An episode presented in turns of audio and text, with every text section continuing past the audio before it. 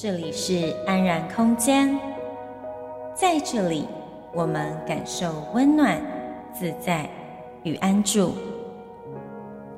吸气，我知道我正在吸气；吐气，我知道我正在吐气。就在此时，就在此地，练习不急着往哪里去。每一个片刻就是最好的时刻。我是商体，让我陪你走一段内在旅程。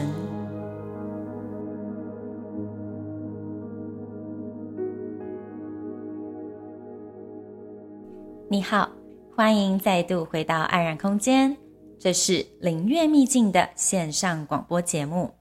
分享正念与觉察在生活上的应用。我致力推广并带领舞动静心、内在女性能量舞蹈与魅力开发，借由身体连接心灵，协助你身与心的整合。你可以点选本集节目中的单集简介，里面有联系我的网址入境，还有更多相关的资源。如果你愿意支持我持续创作，也欢迎你请我喝杯茶哦。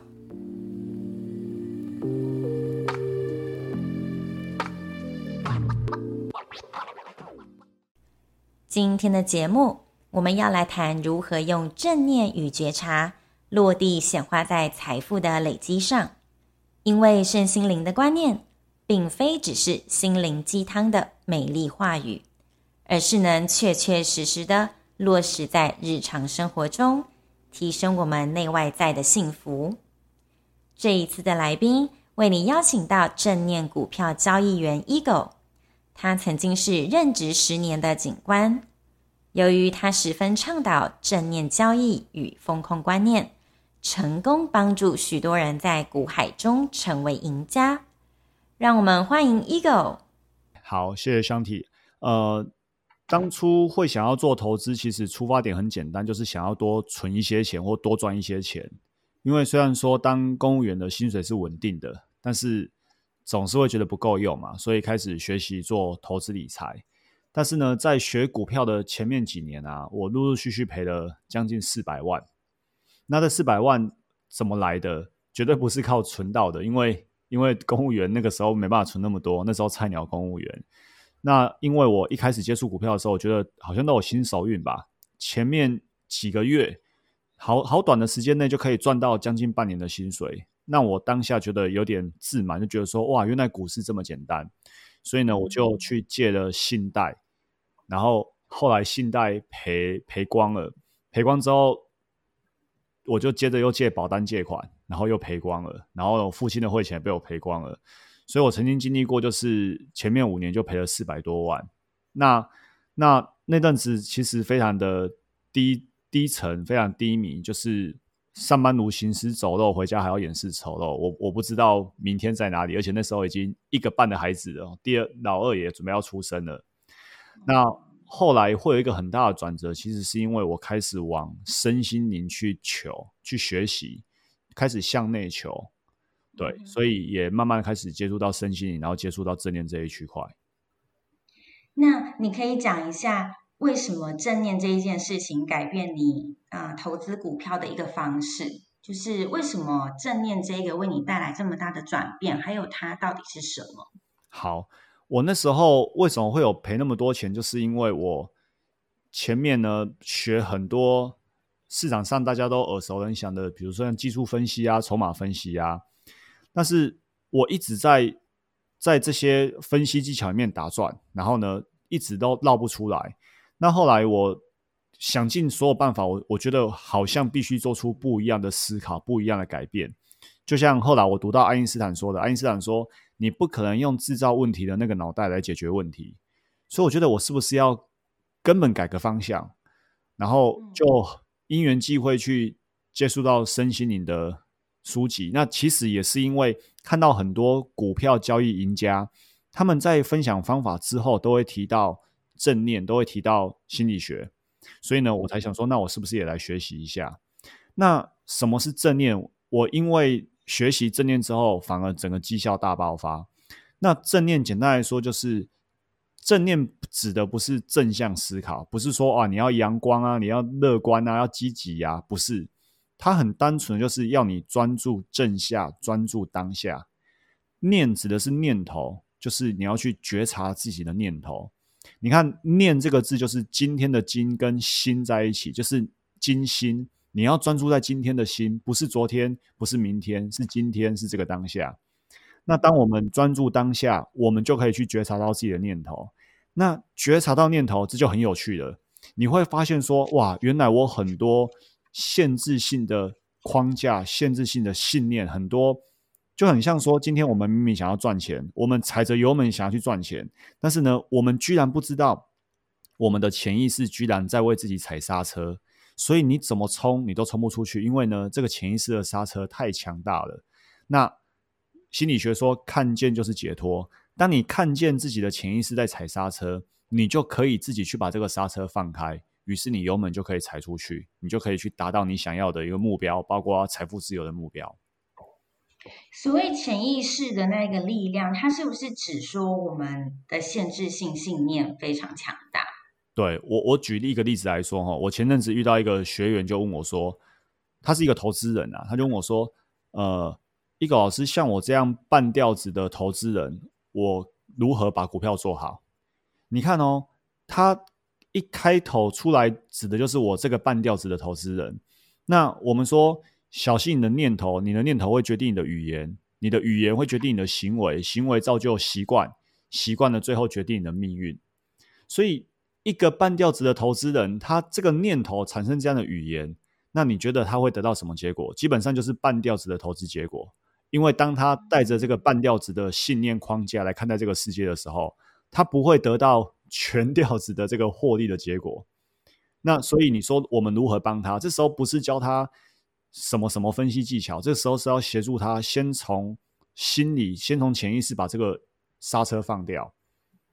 其实我发现他会这样说，可能是出自于想先谦虚一下吧。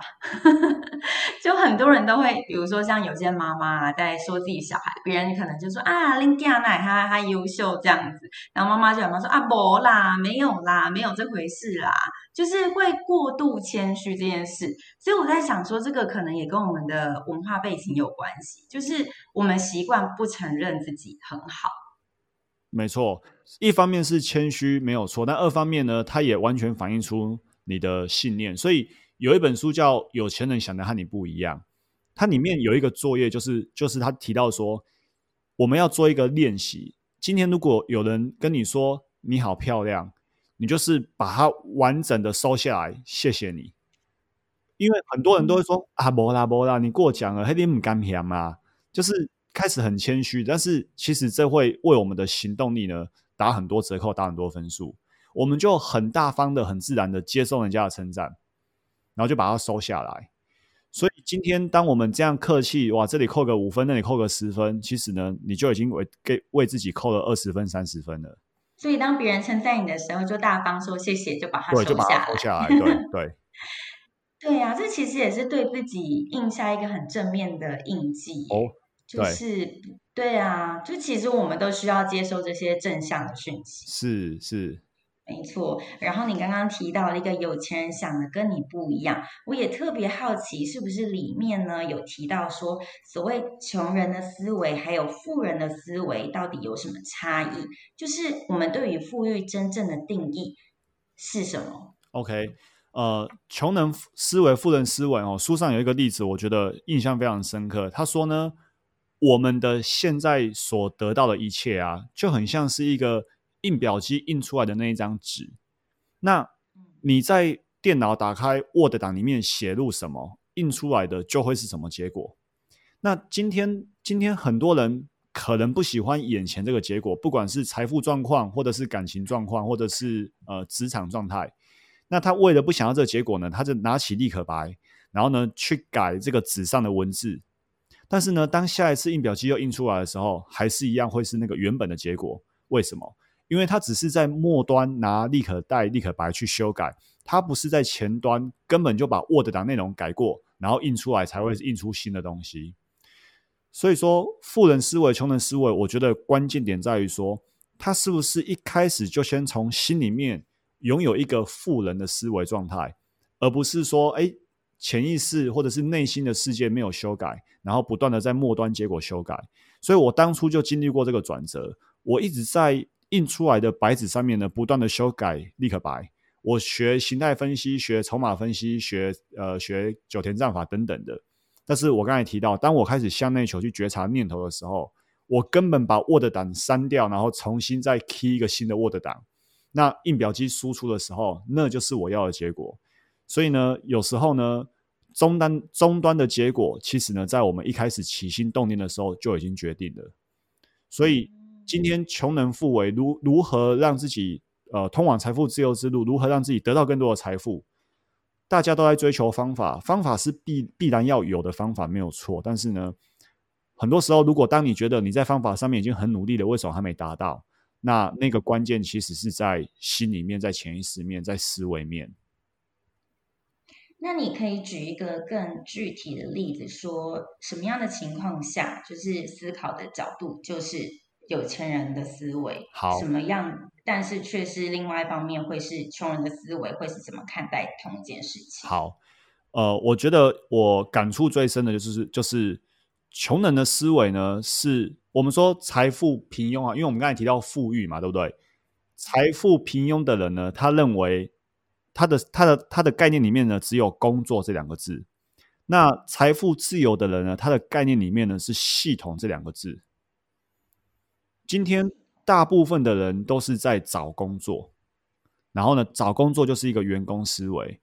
那你要知道，员工思维一辈子不可能财富自由，因为你就是只能赚那些钱，存那些钱而已。当然，当然，我这句话讲的有点太太武断了啦。如果你今天是高级员工，比如说你是医生，一个月可以有四十万、五十万的收入，但是你必须思考财富自由的定义是什么。其实财富自由的定义呢，本质是时间自由。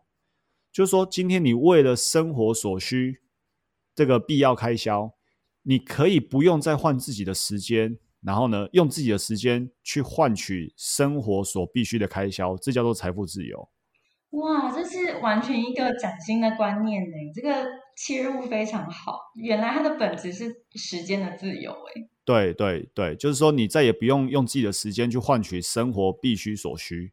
没错。所以今天一个医生，就算他、嗯、呃月收是五十万好了，那假设他一年的必要支出是假设说三百万，好，然后呢，他现在存款有呃四百万，假设，那他一年支出是三百万，他存款有四百万，换句话说呢，他的财富自由的时间呢就是一年多。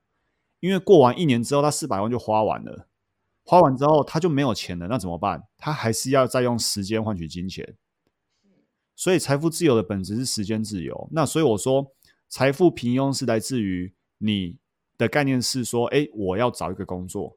但是呢，财富自由的人呢，他正在建立系统。当今天你有一个会赚钱的系统，这个系统可以帮助你源源不绝的在在获利。比如说，你是一个老板。你是一个老板，你可能我们说税后收入，睡觉的睡，你一直在睡觉，你都没有去工作。但是因为你是老板，你有员工，他们日以继夜、夜以继日的在在工作。那这个时候呢，你是可以财富自由的，你是可以去环游世界的，你是可以去呃做一些慈善，然后然后为这个社会付出贡献的，因为你有一个系统在为你赚钱。所以我自己为什么最后也可以从股票市场里面赔那么多钱，最后开始赚到钱？因为呢，我也建立了股票交易的系统。当然，这个系统它不是说哇完全电脑自动交易，但是呢，它的概念就是说，当我有一个会赚钱的股票交易系统之后，我唯一需要做的事情就是呢，精准的执行这个会赚钱的系统。那那很多嘿，很多投资人为什么很努力在股票市场却赚不到钱呢？因为他们没有这个系统的概念。他们就是一直在研究圈圈叉叉分析，然后呢，也保持着员工的思维、工作的思维看待股票市场，然后用比较多的是运气的赌博的程度来看待股市。那这个都不是股市赢家一个健康的心态。好，就是刚刚啊，你有提到就是系统很重要，但所谓的系统是指说，像我有时候看，你会特别提到风控这两个字，是把这个呃观念应用在你的交易里面吗？好，一个交易系统哦，这个这个不只是我说而已，而是我站在巨人的肩膀上哦，参考全世界很多赢家的做法跟他们写的书而得到的结论。一个好的交易系统，它必须具备三大要素。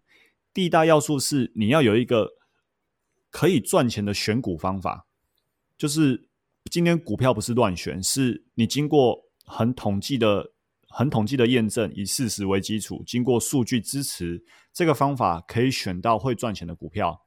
好，这是第一个选股的方法。那因为股票市场充满不确定性，我们没有办法说保牙不保输，选到的每档股票都会赚钱。所以那就是有赔钱的可能哦。OK，所以导出第二个很重要的，你要有风险控管计划，你要有资金控管计划。我们叫做资金与风险控管计划。就第一个指的是选到会赚钱的股票，但是有些股票会赔钱，那赔钱怎么办？OK，你就要有第二个叫做资金与风险控管的计划。这个计划让你在赔钱的时候，你不会造成很大的亏损，只会有一点点的亏损。那当你赚赚很多，赔赔很少，你就可以累积出你的财富了。好，然后呢，你知道了要有选股的计划，你知道有资风控计划，但是很多时候啊，就是知道做不到，就是明明这里该买，你就会想说，啊，前面赔两次了，这次还要买吗？明明就该卖，你会想说，啊，我前一次卖掉又涨上去了，我这一次要卖吗？纪律跟你说要卖，结果呢，你你念头冒出来了。OK，所以这里导出第三个很重要的，叫做呢交易心理。你要有正念交易心理、优异的交易心理状态，来支持你去精准的复制第一点跟第二点这两件事情。那这三点就叫做交易系统。如果你对 Eagle 的成长交易室的课程有兴趣，想依照这套系统有纪律的操作。进而逐步迈向多赚少赔，达到长期正报酬的投资结果。这里提供一个报名优惠，只要你输入折扣码双体 S H A N T I，马上就能现折五百元哦。课程购买链接一并放在本集节目中简介的描述里。所以其实是对的事情重复做，坚持做，对不对？完全正确，完全正确。其实我觉得在股票里面会输得很惨的，大多是被自己的情绪跟感觉所淹没。就像你刚刚提到的，就是啊，我前面已经赔两次了，我这一次还要再继续投投钱下去吗？因为会被这种念头给绑架，所以就会先按暂停，就会开始失控。就是情绪上面的失控，导致你行为交易行为上面的失控，就会引发后续一系列的悲惨的事件发生。所以其实心理状态真的非常的重要。而且你刚刚在提到这些事情的背后，我在想到，这其实是有关于我们的选择。那选择其实是一体两面，你选择 A 就是相对你放弃 B。那面对选择两难的时候，要怎么进行一个对于自己合适的选择，对的选择呢？OK，有一句话说，小孩才做选择，大人两个都要。OK，所以所以选择如何做出合适的选择，其实呢，我我的想法是这样，就是如果可以全部都要，那我会用尽我最大的可控的力量，全部都要。比如说，我要有足够多的财富，但是我也要足够多的健康。然后呢，我也要有足够多的时间、财富、健康、时间，我全部都要有。因为有些人是哇很多钱，但是呢病痛一大堆，他到了晚年必须用他赚来的钱去去去躺在病床病床上面，那这显然不是我们要的。或者是有些人赚了很多钱，但是呢他完全没有任何自己的时间，他每天都是赚钱，然后家人什么都没办法陪伴。所以选择的过程是放弃，这我完全可以接受。但是如果可以。我会用尽我的可控的，全部都要。那全部都要背后，一定还是会牺牲一些东西，还是必须放弃一些东西。所以这时候呢，就是呃，我觉得十多个哲学带给我很大的一个影响哦，它就是一个哲学。十多个哲学有一个很重要的观念，叫做呢，辨识出自己的可控与不可控。那我们的可控是什么？就是说，在我们既有的资源里面，我如何可以全部都要？那我的不可控就是说，那有没有什么东西是我还是必须放弃的？那如果那个东西是我必须放弃的话，那就是我的不可控。那面临不可控的东西呢，我们就是呢臣服，好，就是那个钦差大臣的那个臣，然后服从的服，臣服。臣服的意思就是说放下，就是允许自己不可控，接纳自己遇到了这件不可控的事情，我我都允许，我都接纳，我放下，然后我把我自己可以做的做到最好。那我真的没办法得到的，那我也不会去强求，我可以把它放下，允许接纳自己得不到这些东西，那你就可以取得一个很好的一个心理的平衡。不过有时候这个跟我们坚持要达到目的，跟我知道什么时候要臣服，这个点是要怎么拿捏啊？因为有时候我们会觉得说要激励自己，好，那我再坚持一下，我就可以到目的地了。可是却。呃，臣服这里出现，却是要叫我们在呃某个时机来放下，来就是不要过度坚持跟追求。那这个时机点要怎么判定啊？嗯，时机点判定就是思考说这件事情是你的可控还是不可控。我我举例来说，比如说假设明天要结婚了，结果呢，本来一个户外婚礼却遇到了下雨，那我的目的。就是想要达到户外婚礼，然后漂漂亮亮的，然后大家开开心心的。那不可控的是，哇，气象预报明天会下雷雨、下大雨。那这时候我就允许接纳这个下雨的事件发生，因为它是我的不可控。所以说，如何去分辨到底是要再努力坚持下去呢，还是说去臣服，呃，去放下？我觉得就是思考说这件事情之于我是可控还不可控。我再举一个例子，比如说。今天你是一个网球选手，然后你现在要打这个这个叉叉杯的一个冠军锦标赛第一名的锦比赛了。那可控是什么？不可控是什么？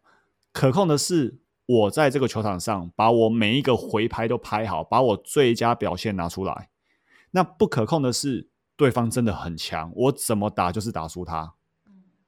那所以，我确实在往第一名的路上，我我坚持着，我努力着。但是我明白，中间会有一个叫做，这时候其实叫做不完全可控，因为不可控指的是下雨哦，这个完全不可控。那不完全可控就是说，哎，我确实可以透过自己更加的学习，更好的技巧，有很大的机会可以赢过对方。但是呢，不完全可控的是，今天对方比我们更强，他状态比我更好。那这个时候我们明白说，哎，哇，原来这个结果呢，带有一些。不完全可控，或者是完全不可控的程度在，所以呢，我就允许接纳，我就臣服于这个不可控的结果，然后再去改变自己的方式吗？有些事情，比如说下雨这种东西，不是，呃，对，改变方式也对。就比如说，既然知道下雨了，那我们是不是本来就要有雨天备案的？嗯，对。那哎，那这个时候不可控又变成可控了。对，对，嗯，对。所以，斯多葛哲学的背后主要概念是在讲臣服。斯多葛哲学，它臣服是正念带给我们的。那斯多葛哲学它里面有很多智慧在里面。那你说有没有臣服？其实也有这个影子在里面。但是臣服这两个字，我自己比较多学到的是在正念这个系统里面。嗯，对。那斯多葛，嘿，请说。嗯，因为我很好奇，就是嗯，臣服这个，像你刚刚提到的，我觉得是真的对我们日常生活练习非常重要。但是有没有是什么样的方式，我们可以去练习？每一天都是去练习臣服，有没有一个嗯日常生活练习的方式，你可以提供给我们的听众？OK，呃，我觉得正念静坐。我今天今天起床，我才看到一篇文章，就是有有人在做统计说啊，这些不管是呃比尔盖茨啊、贾伯斯啊，或者是脸书的祖克伯啊，他们清晨都在干嘛？那有一本书哈、哦，叫《人生胜利圣经》。这本书的作者访问了全世界一百位在各个领域非常顶尖的成功人士，他发现说，这些人呢，有百分之八十五的人都有一个特色，共同特色就是呢，清晨起来了会正念静坐。那为什么正念静坐跟臣服有关系呢？因为很多时候你为什么放不下？你为什么无法允许、无法接纳？因为你有你的执着在那边。你你执着自己一定要赢，所以呢，输了这场球，你非常的痛苦，你可能会有这个阴影，然后这阴影可能会带给你一辈子，或者带给你好几季。所以呢，下一次的比赛，你一想到上一次最后一个环节输球，所以现在来到最后一个环节了，你就被这个这个念头给影响了，哇，导致你又又表表现失常了。那为什么会有这么 一连串的连锁效应？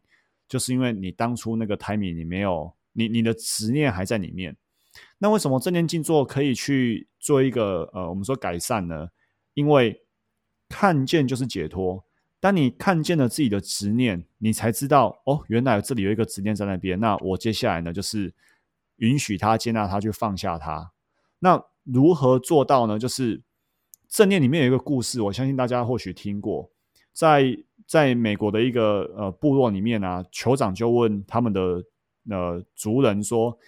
在我们每个人大脑里面啊，有两匹狼，一匹狼呢代表的是呃负面的情绪，哈，忧郁啊、沮丧啊、难过啊、执着啊；另外一批狼呢是快乐、平静、宁静，好开心的。然后这个族酋人呃酋长就问他的族人说：“请问在大脑里面这两匹狼在 fighting 的时候谁会赢？”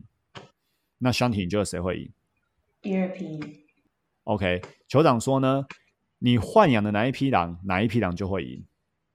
嗯，那很多时候呢，我们都豢养的那个负面的那一批狼。那所谓豢养，就是呢，你一直去理它。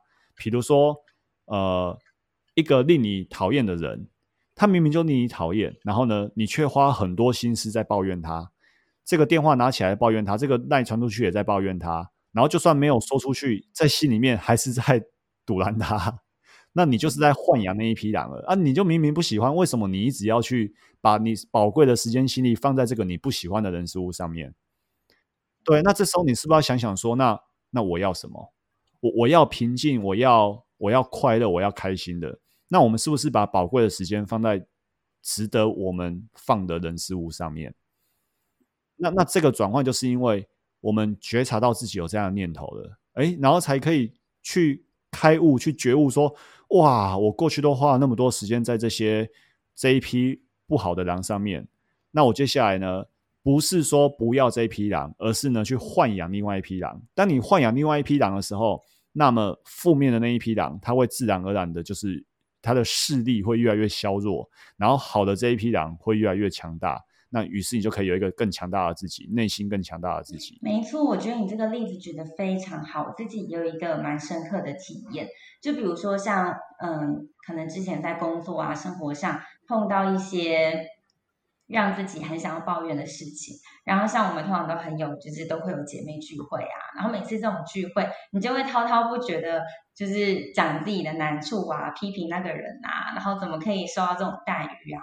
可是你发现那些朋友，他们扮演的角色也是为了要支持你，那就是朋友嘛。所以大家就会变成就是同样去骂同一个人，但是你会发现当下心情是很爽，但是当你回到家再过几天，就会发现你那样的情绪还是一直都在，你还是存在着那一个抱怨、责备自己是受害者的那个心态里面。对于这整件事情，有没有办法往一个正面的方向去发展是没有的，所以后来我就思考说，与其这样子，我每次都把这样子的情绪就是发泄，然后呢，让我的朋友跟我一起加大 amplify 那一个那个情绪面，那我是不是可以先问问看，为什么我会有这个情绪？为什么我会想要抱怨这件事情？就是为什么我会感受这么不舒服？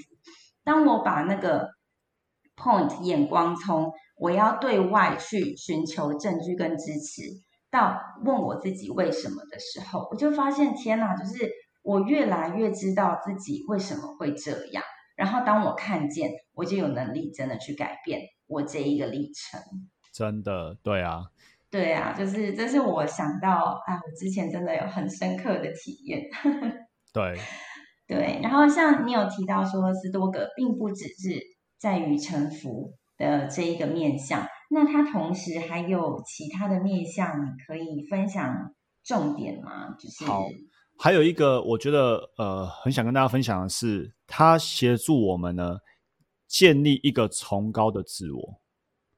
就是说，像我刚才说，呃，那个投资人，不管是客气也好，或者是限制性信念也好，他就说啊，我这个半吊子的我，你看哦，今天我们有一个崇高的自我，跟一个半吊子的我，这个这概念很像什么，你知道吗？很像我们以前。呃，我以前读读警大的时候，然后那时候高中毕业读警大，然后警大呢四年都不用任何学费，而且呢每个月还有一万多块，所以呢我们就在那边算说，哎，一个警大学生读了四年呢，大概可以呃扣，包括不用缴学费，还可以领零用金每个月，哇，那这四年读下来就是帮家里省去的，比如说啦两百万的支出好了，哦学费，而且又可以领，不用学费又可以领钱。那我今天是去读一般大学，那四年读下来，哇，你吃吃住食宿等等的，你可能假设就是需要两百万。那你看那边赚到两百万，这边支出两百万，相差四百万，对不对？好，我我透过这个例子想跟大家分享的是，斯洛格哲学告诉我们说，我们都要在心中建立一个崇高的自我。假设说我们现在自己的分数，假设我们评分自己是七十分好了，那那个崇高的自我呢是一百分。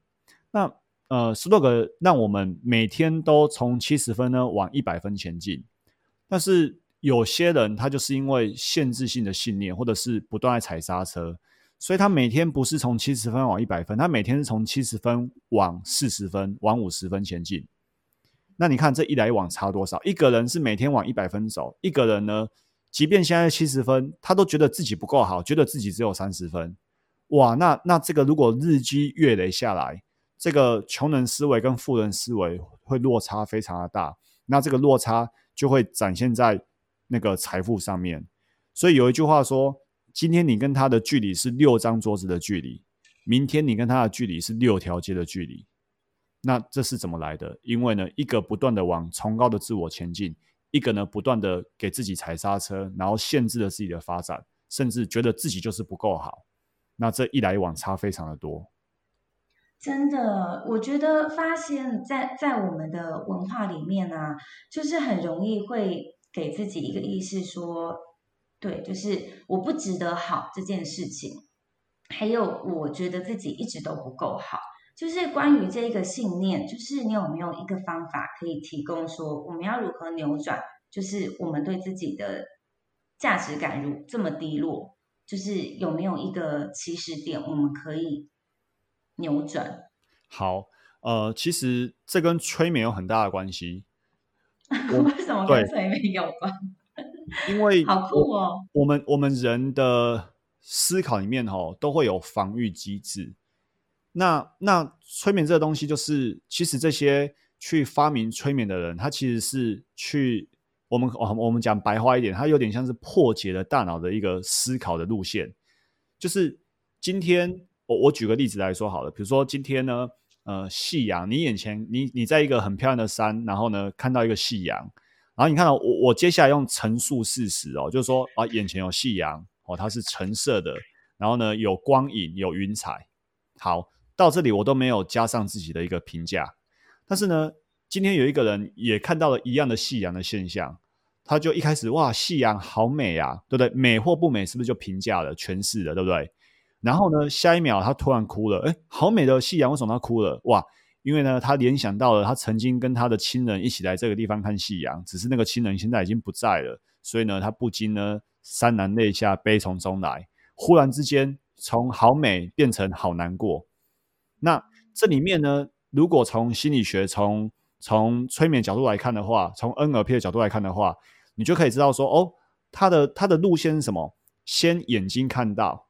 然后呢，大脑想到，然后想到 A，想到 B，于是呢，做出一个行为结果，叫做好快乐，或者是好难过。那当我们可以去分析出这样他思考路线了之后呢，我们就可以呢，请别人协助我们，或者我们自己协助自己呢，去改变这个思考的路线。嗯，就很像开车走不同路线一样，大脑也可以走不同路线，这是完全可以做到的。嗯哎，对对对，这就是心理学的一个一个运用。我觉得心理学在这个地方，它是非常科学、非常科学的。真的，而且我觉得，尤其是你要看见那一个点是非常重要的。就是所谓像我觉得你你提供给我们听众一个很大的练习，说，哎，每天你可以开始练习静坐冥想这件事。